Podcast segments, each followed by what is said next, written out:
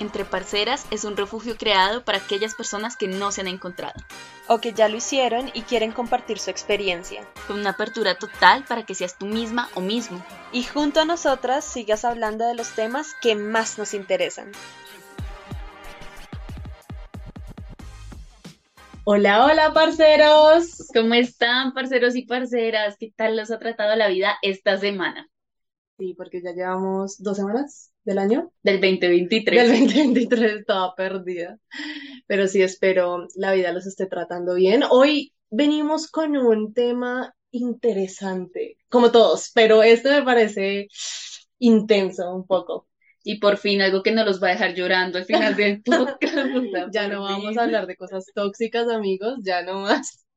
Entonces vamos a hablar de más bien como todas estas cosas que nos pueden llamar la atención. También tenemos como esta área dentro de eh, todo lo que es entre parceras, que es como qué les entretiene, qué les gusta, qué les llama. Y justamente ese es nuestro tema de hoy, algo que les llama. Sí, me parece súper chévere que podamos tratar estos temas porque de eso trata Entre Parceras, ¿sabes? Como de la diversidad de todos nuestros oyentes y de cómo podemos abrir puertas para poder alimentar un poco o ir más allá de las puertas de nuestra ignorancia. Eso es lo que me gusta más de este tema, porque este tema sabía antes poco, casi nada, y me, me, me gusta que el invitado que tenemos hoy nos vaya a alimentar un poco con toda su sabiduría en cuanto al tema que nos rodea el día de hoy.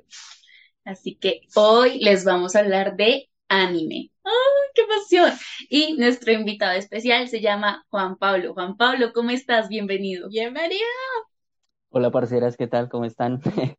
bueno, pues, eh, como ustedes bien lo han dicho, vamos a hablar un poquito de, de anime.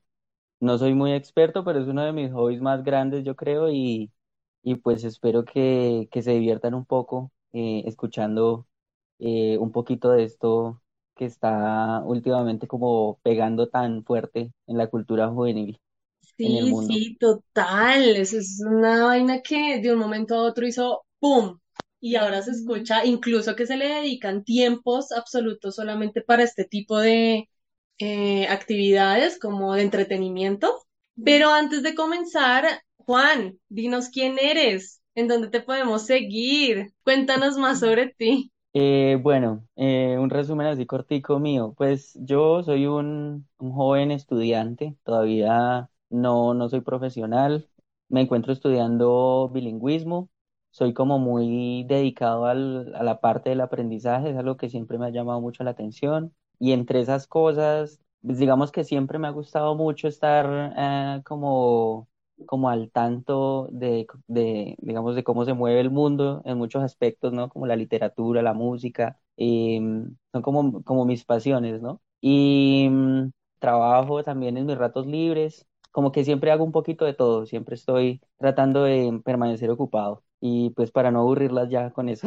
Entonces, digo Em, los números. Ah.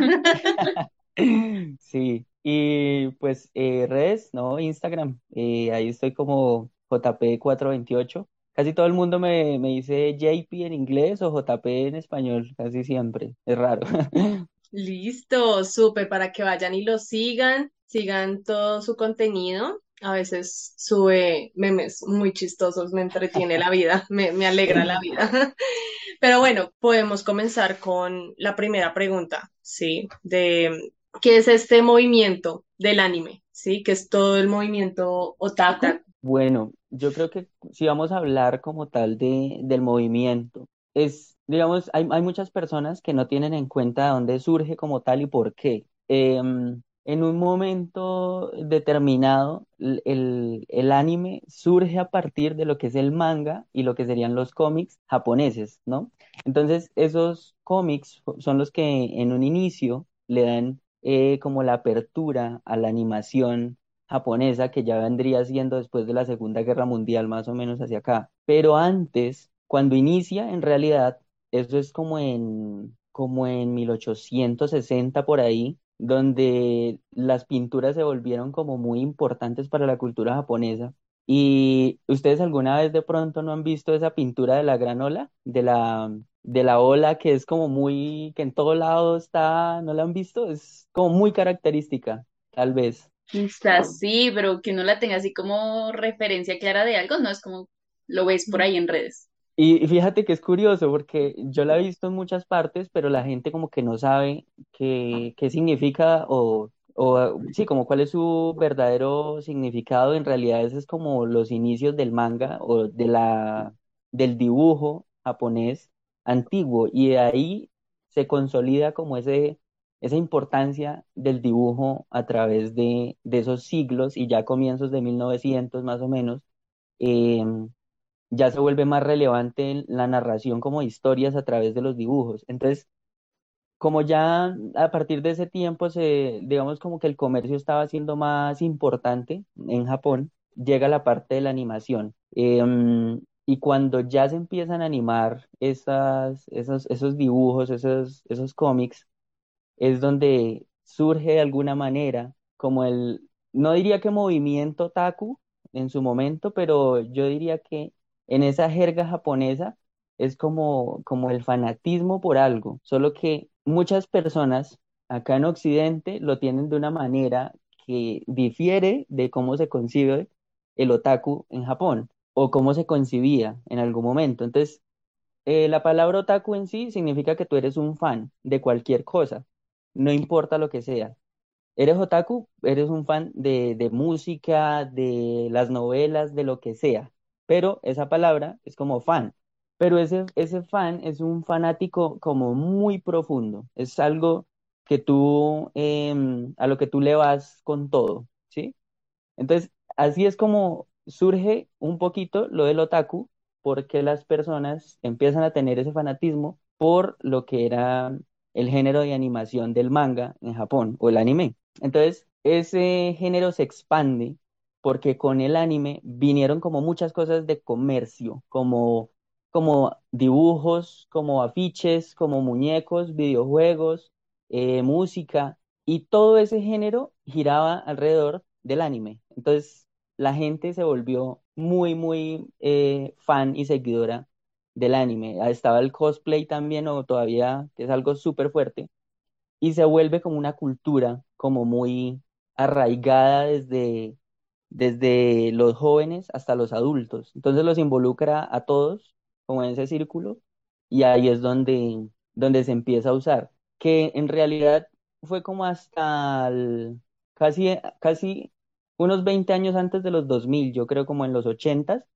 que se usa por primera vez como esa terminología otaku para referirse solamente al género del anime, por lo que era tan, tan fuerte el movimiento. Pero antes de eso se utilizaba como muy comúnmente, pero después lo identificaban mucho con anime, anime, anime. Y eso es como un poquito ahí de cómo surge ese, esa, esa concepción del otaku a partir del, del anime.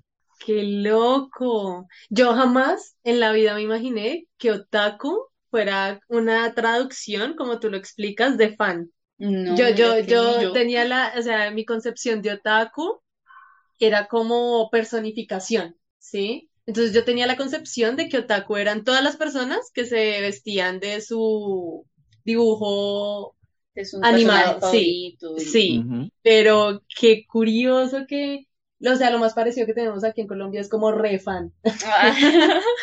Porque Sí, así somos.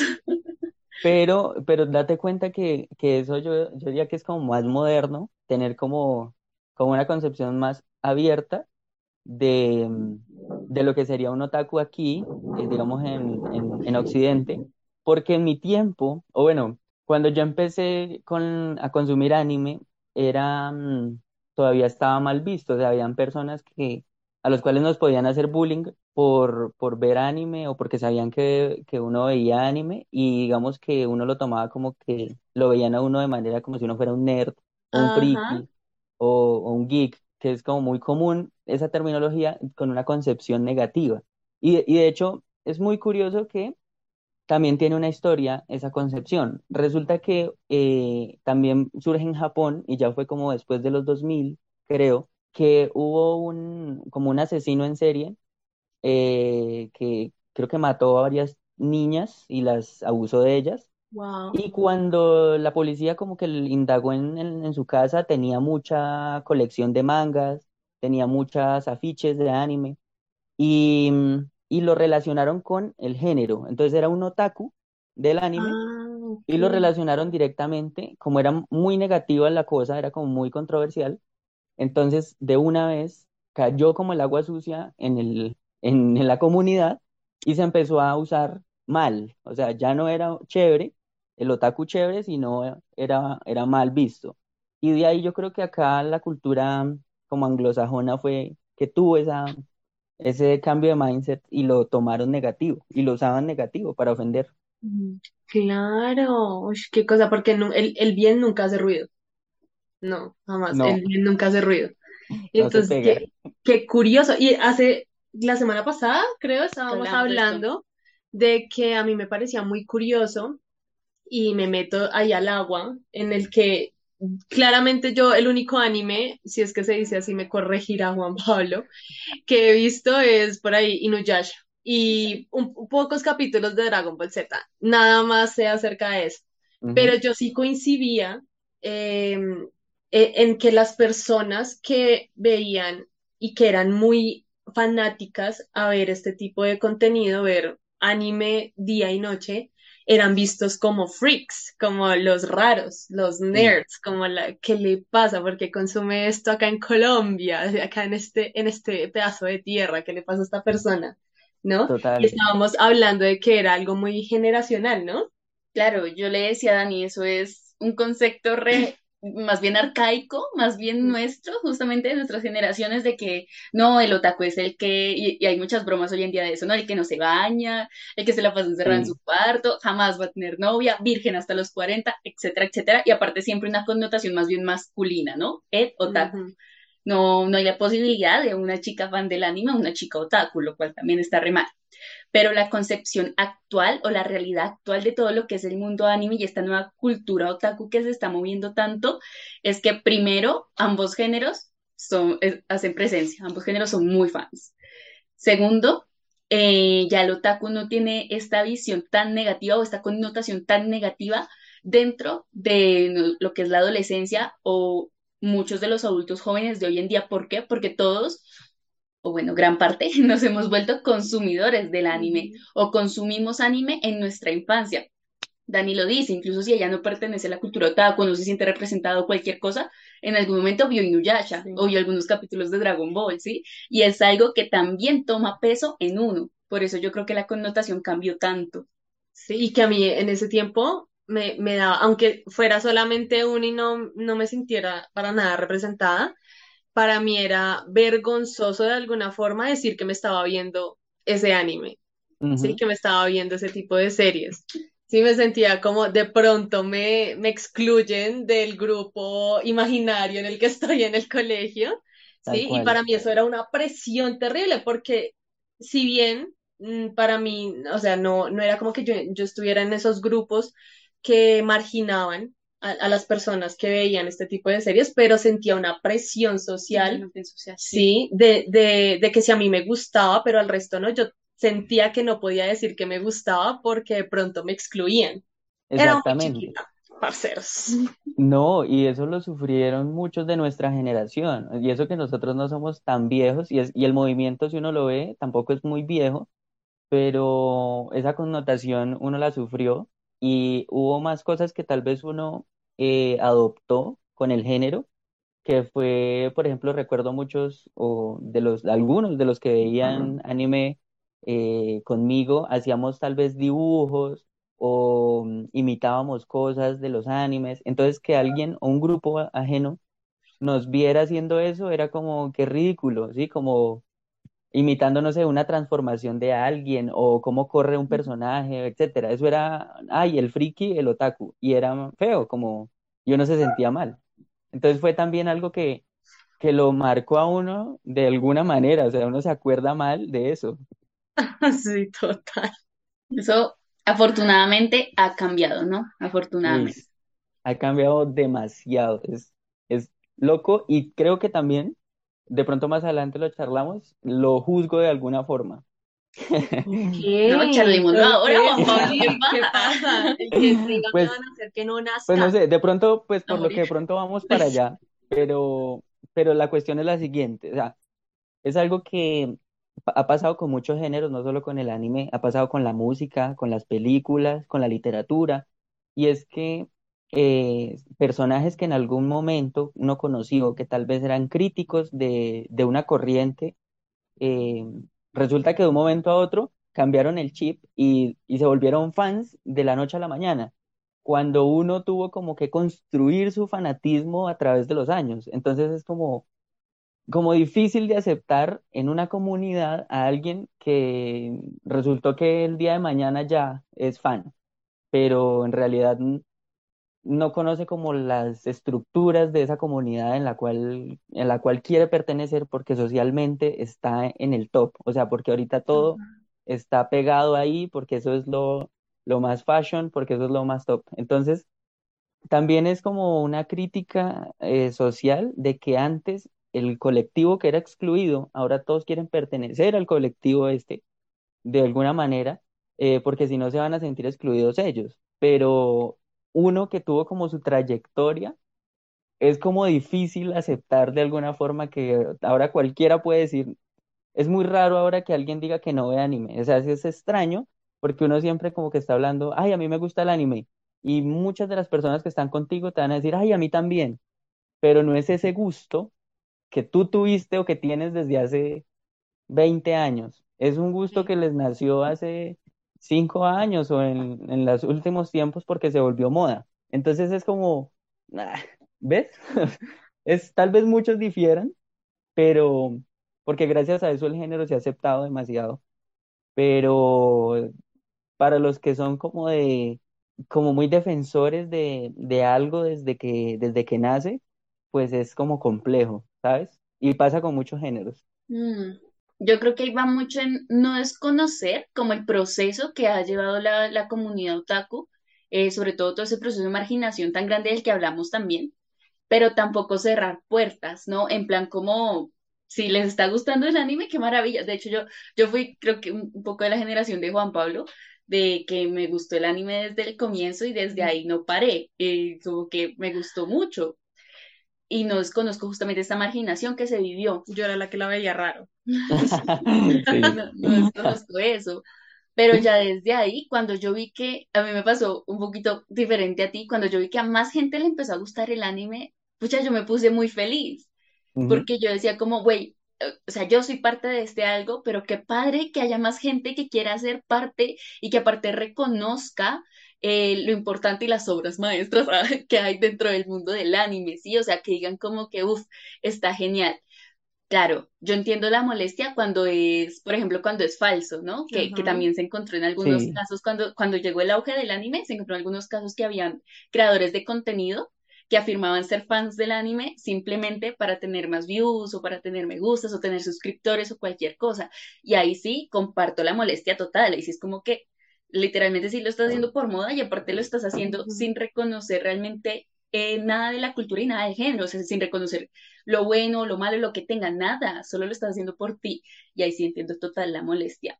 Versus eh, alguien que, no sé, lo que tú decías, alguien que se hizo fan, no sé, hace cinco años, ay no, yo le doy la mano, venga para acá, veamos no, juntos tienes toda la no, razón, tal cual. O sea, así como tú lo dices es, o sea, eh, yo creo que sí, tal vez lo generalicé demasiado, pero es eh, hacia esa, hacia, hacia- esa población, diría yo, que, Que quiere ganar simple, popularidad. eh, sí, es, es eso, es eso. Sí. O, o sentirse aceptados y dicen esta es la, como la solución, pero no es necesario, o sea, no hay ningún problema. Igual como, como, como pasa con todo hoy en día, como que todo es tan aceptable, o sea, no importa lo que sea, y igual como que la, la comunidad como que empieza a, tiene, sí, como muy open-minded, o sea, es como, no matter, igual te vamos a recibir. Sí, sí, sí, total, sí, Sí, eso es, eso es, eso es lo chévere, porque igual, como lo estábamos hablando hace un momento, ¿sí? Ese salto que hubo de, uy, yo no quiero decir que yo veo anime por sentirme excluida, pegó un salto al quiero pertenecer para ser popular, ¿sí? sí, Y entonces hablamos un poco de, de las apariencias y lo molesto que puede ser esto por no eh, No sé real. no ser real. Es es que es toda una discusión compleja, ¿sabes? Porque cuando uno va a términos ya más puntuales y uno dice, bueno, tú dices que te gusta el anime, dime cuál es tu anime preferido. Y te mencionan un anime que, que es súper reciente, que salió hace poco y se pegó. sí, y tú amas un anime que, que te encanta porque es una historia increíble, antigua, clásica. Es como, no me ofendas con eso, o sea, es como es como comparar una obra maestra, no sé, de Mozart con un reggaetón nuevo. Es es como, me- sí, se siente así a veces. Entonces es como, ahí va uno a la crítica de, como, no te permito pues que digas que, que eres fan si ni siquiera sabes de qué anime te estoy hablando. Pero a veces eso es muy egoísta también porque empieza Sí. a cerrar puertas, sí, como lo que, lo que estábamos diciendo ahorita. Entonces, eh, eso también suele pasar yo creo que acá en, eh, en, en este lado del globo no, no es así tan fuerte como en Japón, porque el movimiento acá fue como avanzando de a poco, pero digamos que en Japón la cosa ha estado desde hace mucho tiempo fuerte. Entonces, por eso como que lo vemos también diferente en ese sentido. Claro, claro, pero sí, sí tiene lógica lo que dices. Igual y hay que ponerse como en ambos, en ambos papeles. Y yo diría como que, claro, la parte de, oye, no, no me salgas ahorita con el anime que está justo en número uno en ranking como tu favorito, por favor, es Pero pasa, Como también la parte de capaz ese ser humanito recién conoció el anime y dice como, sí me gusta, sí me gusta este mundo, pero ¿qué pasa? Tú me vas a decir si no. Cuando tú buscas, eh, no sé, una página de anime recién en internet, pues que te va a salir como número uno en vistas o de cuál es el top 10. Pues uno empieza por lo que uno dice como, pues si es popular, es porque es bueno. Y desde ahí inicia, entonces capaz también por eso pero, pero total entendemos tu punto. Oye, y mucho desde ahí, desde, desde las obras que son justamente esto que tú dices, este orbe, estas obras maestras de la antigüedad y estas nuevas obras que están saliendo, ¿cuál sientes tú que es la obra más infravalorada y cuál es la más sobrevalorada? uy, es, digamos, para, voy a empezar por lo sobrevalorado, porque infravalorado hay un mundo, o sea, eso, eso es otra cosa que también implica el anime, mucho compromiso, o sea, son muchas obras, son muchas cosas que, que tú puedes leer, son muchas cosas que tú puedes ver. Entonces, voy a empezar por lo sobrevalorado porque creo que es más fácil. Em, yo creo que, yo creo que Pokémon. No, yo creo que me arriesgo a decir que Pokémon, porque tuvo mucho impacto y ha tenido hasta el día de hoy, no, hace poco cuando, cuando ganaron el torneo, fue como que el boom y, estaba por todos lados, como que de la nada, o sea, Pokémon, de- no se había hablado de Pokémon hacía algún tiempo y de la nada, boom. Em, y hubo un movimiento alrededor de, de, de Pokémon con, con, con las cartas estas súper carísimas eh, y cosas así que yo decía, ¿por qué, por qué tanta importancia cuando, sí, cuando ves la historia? Cuando ves la historia animada es muy fea, o sea, está muy mal animada. Y la, mm, como la, mm, ¿cómo llamarlo? La estructura del anime es muy lineal, es lo mismo, o sea, tú vas a encontrar una vez tras otra vez repitiéndose siempre el mismo patrón de episodios y la historia va a ser igual. No hay nada ahí que, que tú, que te coja por sorpresa, o sea, tú ya sabes cómo va a ir la cosa. Es como el, el viaje donde empieza, no sé, el héroe que pasa por esto, por aquello y por aquello, ya sabemos que al final va a ser feliz. Es, es exactamente eso. Y, y siento que eh, fue un desastre la animación de Pokémon porque el manga es una cosa totalmente distinta. O sea, el anime, el anime es como para niños pequeños, cuando el género casi que era seinen, en manga que era súper para adultos. O sea, como que la adaptación la hicieron rosa, ¿sí? Y ahí creo que cometieron un error, aunque lo pegaron con, con los niños, porque fu- fue un anime que yo creo que muchos niños vieron y que siguen viendo por eso, porque es como muy, muy para ese, para ese género. Tal vez ahorita hablamos de los géneros y eh, lo han cogido y lo pegaron y lo volvieron popular, pero en realidad no es la gran cosa. O sea, sí, tú te puedes entretener con él, pero para el, como que, oh, Pokémon, no. O sea, no es algo que tú, está sobrevalorado, tal cual.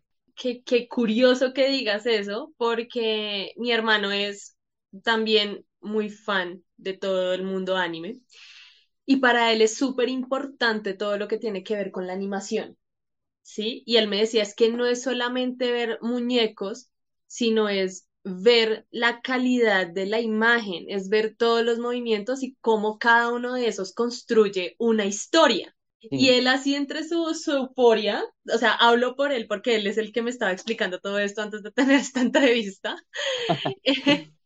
Él, él, él me decía es que de verdad a veces a uno se le cae como una venda y de verdad es muy duro cuando uno va siguiendo un anime que tiene una calidad súper alta y de un momento a otro, ¡pum!, se la bajan de la nada y uno ya no sigue los, la misma historia de la, de la misma forma exactamente por la calidad de la imagen. Nanatsu no Yo, Taizai fue el caso de Nanatsu. Nanatsu no Taizai, pensé lo mismo yo, Sí. Nanatsu. Total, Sí, tiene toda la razón.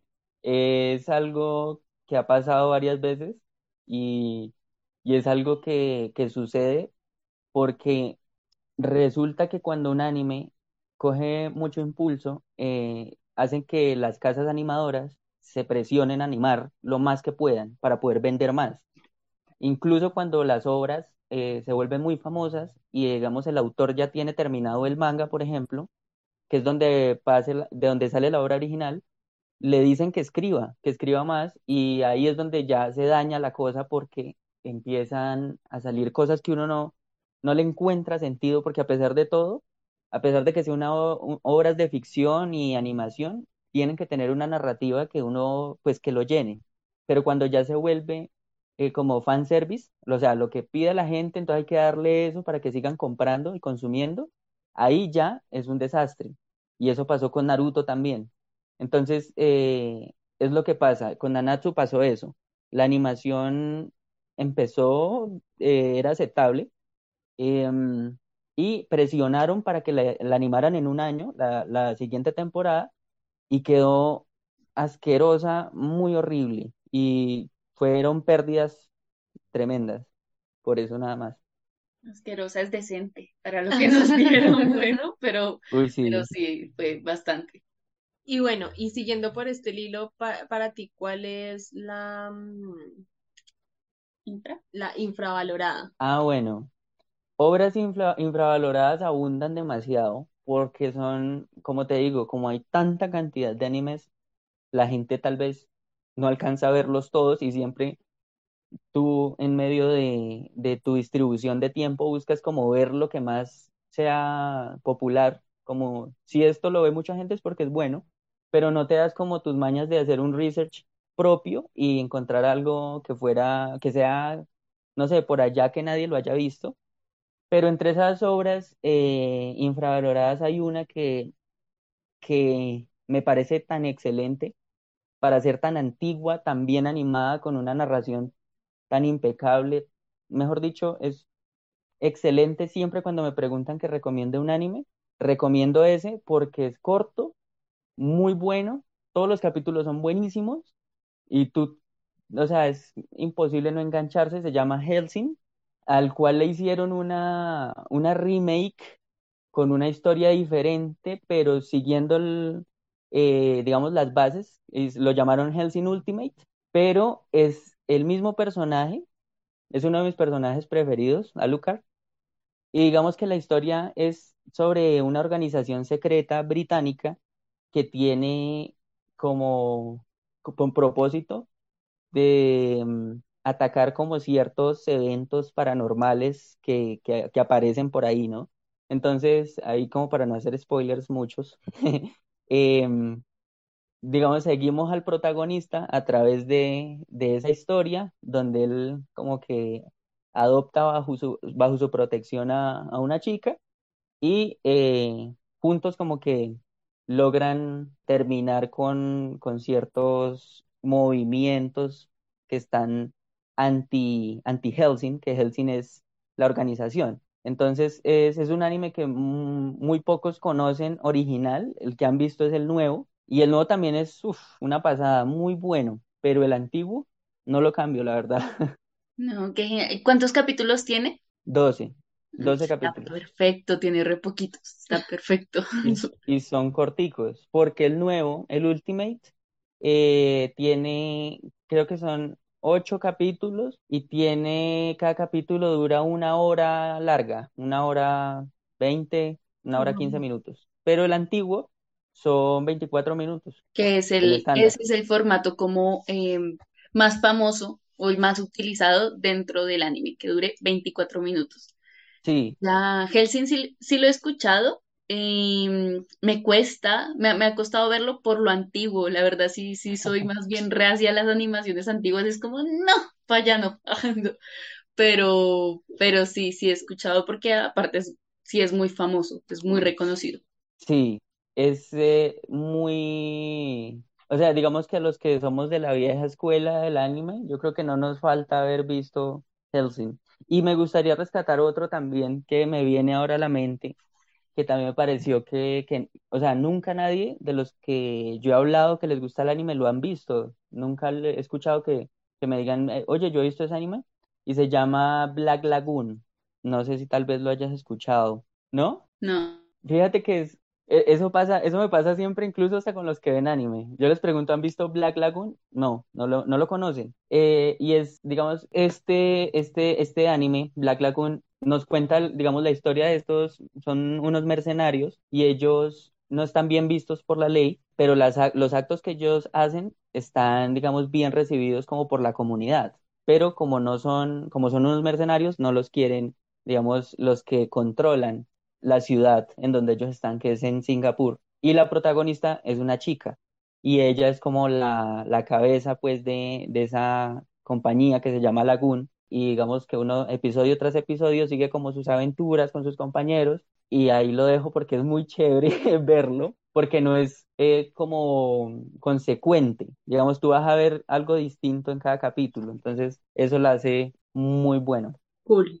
infravalorado. Entonces, esa para ti también es la infravalorada. Sí, sí, porque yo lo, siempre lo he mencionado con personas que han visto anime y no lo conocen, no lo han visto. Yo lo recomiendo mucho, o sea, yo pienso que es uno de esos animes que uno tiene que ver sí o sí. Cuando, pues yo lo recomiendo, lo ven y siempre me dicen, ese anime es muy buenísimo, no sé por qué no lo había visto antes. O sea, es, es de esos.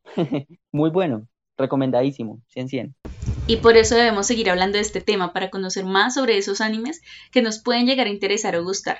Parceros y parceras, este episodio tiene una segunda parte que vamos a escuchar para conocer más sobre la cultura otaku y hablar un poquito más de anime. Los invitamos a seguirnos en Instagram, donde todas las semanas dejamos un espacio abierto para que escriban sus experiencias respecto al tema de nuestro siguiente episodio. Gracias por escucharnos. Bye bye, parceros y parceras.